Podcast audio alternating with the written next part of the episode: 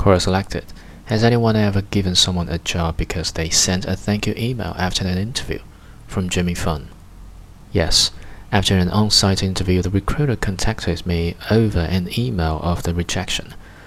I replied with a brief email noting that I would have loved to work at the company because of the interesting work, career growth, and the value of their products. Though at the end I politely thanked them for the opportunity, which was the main focus. A week later, the recruiter calls me back with an offer. Most big companies have a systematic hiring process. A no is a no and it's final. But always keep things positive while doing the best you can for the situation with zero expectation. Do work with and recognize people who has the power to influence things within the organization. The reality is there is always an element of unknown.